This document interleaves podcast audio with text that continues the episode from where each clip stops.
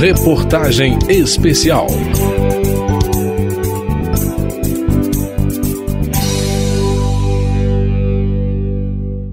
Entre os transtornos alimentares mais comuns está a compulsão alimentar, caracterizada por episódios de descontrole com relação à comida. Neste terceiro e último capítulo da reportagem especial sobre a relação das pessoas com a comida, eu, Paula Moraes, discuto um pouco a compulsão alimentar e uma de suas possíveis consequências, a obesidade. Você sabe o que é olhar para um espelho e desejar que aquele corpo não fosse seu? Sabe o que é não se achar em telas e papéis? Não é sobre ser gordo, é sobre o peso de se estar acima de um peso. A compulsão alimentar é um transtorno em que a pessoa sente uma vontade incontrolável de comer, ainda que não tenha fome. Mesmo satisfeita, ela tem muita dificuldade de parar de comer e pode ingerir uma grande quantidade de comida em pouco tempo. Os episódios são frequentemente seguidos de sentimentos de vergonha, tristeza, culpa. Existe também uma hipervalorização da imagem corporal e do peso. Nem toda pessoa com compulsão alimentar desenvolve obesidade, mas ela é sim uma das possíveis consequências do transtorno. Vale dizer, porém, que nem toda pessoa com obesidade tem uma relação ruim com a própria alimentação ou possui transtorno alimentar.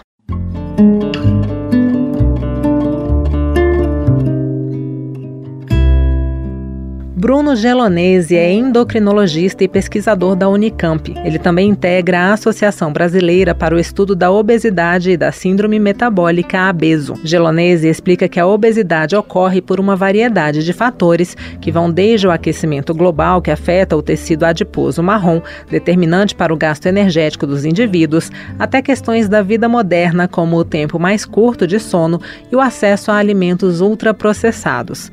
Também influenciam fatores como como o parto cesárea, uso de antibióticos, falta de aleitamento materno, exposição a telas como tablets e smartphones entre 0 e 2 anos de idade. Por isso, alerta o endocrinologista, não é possível tratar a obesidade como um problema individual, um mero se você fechar a boca, você emagrece. É preciso tratá-la dentro da sociedade e como uma questão de saúde pública. A pessoa que ingere excesso de calorias pode ter uma desregulação do seu sistema de fome e saciedade lá no cérebro, nada a ver com a vontade dela. Eu diria que a sociedade moderna tem uma relação ruim com a alimentação. E nós temos aí 600 milhões de pessoas com obesidade no mundo. Em 2030 vai ter um bilhão de pessoas. Posso dizer que vai ser o maior problema de saúde pública da história da humanidade. E já está quase chegando lá. Então, tratar disso com seriedade é a premissa básica. Para Bruno Gelonese, é preciso deixar claro que a obesidade é uma doença. Porque existe uma base fisiopatológica de alterações no organismo. Posso citar uma região do cérebro que controla fome e saciedade, chamada hipotálamo, que não é controlado pelo pensamento nem por nossas vontades, que determinam que a pessoa com obesidade, esse sistema de regulação da fome e da saciedade está desregulado e com isso também um tecido adiposo, a gordura do corpo, também acumulada e produzindo hormônios que provocam inflamação. Por isso, doença, uma doença que abrevia a vida, as pessoas com obesidade têm uma vida mais curta e com mais doenças associadas.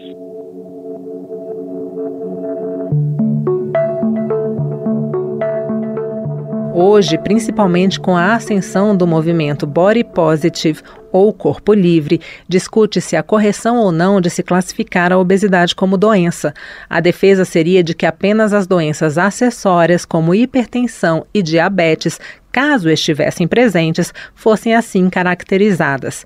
Isso porque muita gente ainda usa a desculpa da saúde para destilar ódio e preconceito contra corpos gordos. Eric Cusiol, dono do perfil Nutricionista Gordo no Instagram, com mais de 30 mil seguidores, acredita que a necessidade de a obesidade ser classificada como doença viria da demanda por um sistema de saúde que de fato ofereça tratamento. Quando você toma uma decisão de classificar algo como doença, você faz isso para estabelecer todo um sistema de direitos dessa pessoa. Então, uma pessoa contraiu o Covid, a gente precisa o quê? Que se tenha hospital, que se tenha respiradores. Então, você sabe o que, que você tem que ter para as pessoas serem tratadas. No caso da obesidade, a definição enquanto doença se tornou mais um fator de agressão e não trouxe, de fato, nenhum tipo de ganho na sociedade, nem no combate dos causadores de obesidade e nem no tratamento. Um sistema de saúde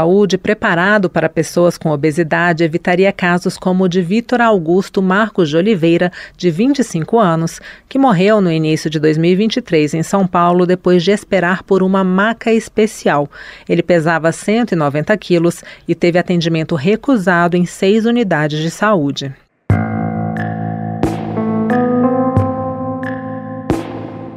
Em sua atuação como nutricionista, Eric Coziol não trabalha com a ideia de uma agenda de emagrecimento, e sim um tratamento de peso, um percentual a ser perdido de forma consistente para melhora na qualidade de vida. Como explicou Coziol, o processo não é simples. É preciso lutar muitas vezes contra o próprio corpo. À medida em que se emagrece, o organismo entende que precisa acionar mecanismos de defesa e a fome aumenta, a saciedade é alterada. O nutricionista ressalta que, para diversas pessoas gordas, falar sobre sua experiência é reviver dores e preconceitos, o que acaba afastando muita gente que poderia contribuir para o debate.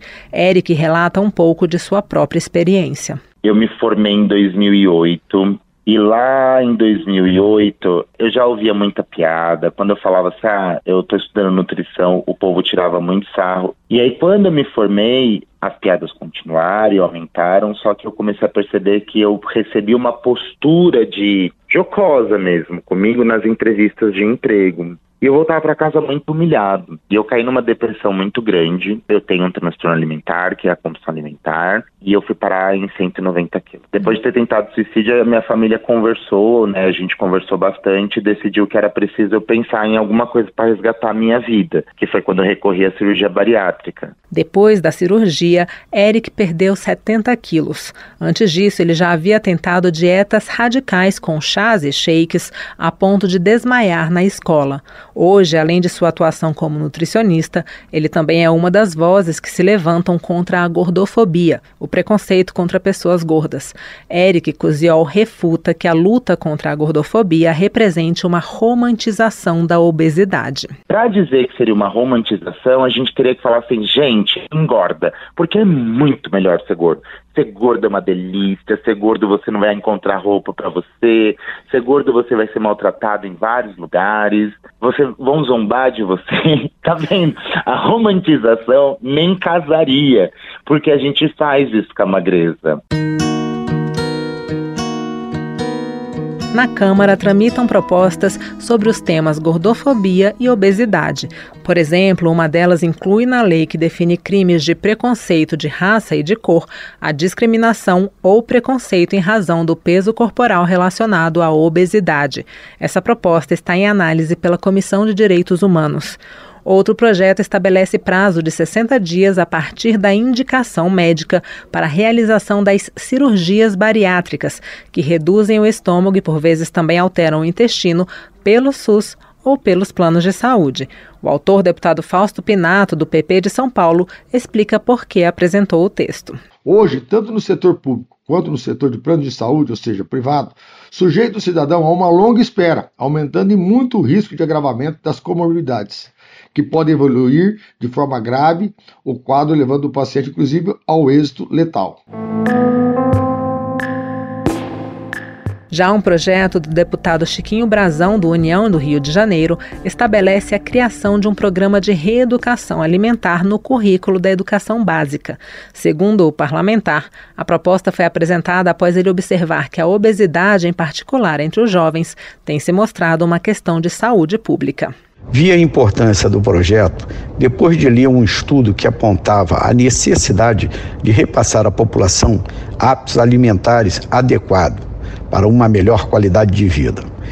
Em meio à pandemia, nunca ficou tão claro a necessidade de pensar na prevenção para uma saúde pública de qualidade.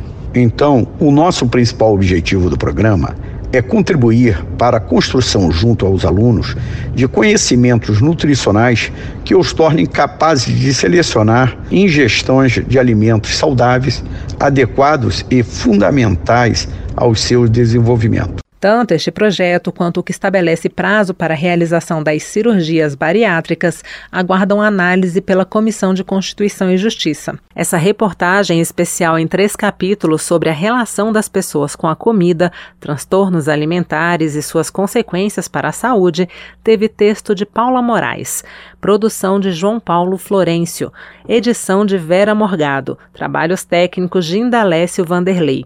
Todo este material está disponível em radio.câmara.leg.br. Reportagem especial.